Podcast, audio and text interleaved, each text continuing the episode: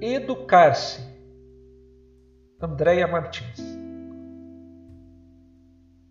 Educar, conhecer e aprender. Viver para transformar. Se arrepender para reparar. Aprender para conviver. Transformar para consolar. Falar do que viver calar para respeitar. Orar é melhor que julgar.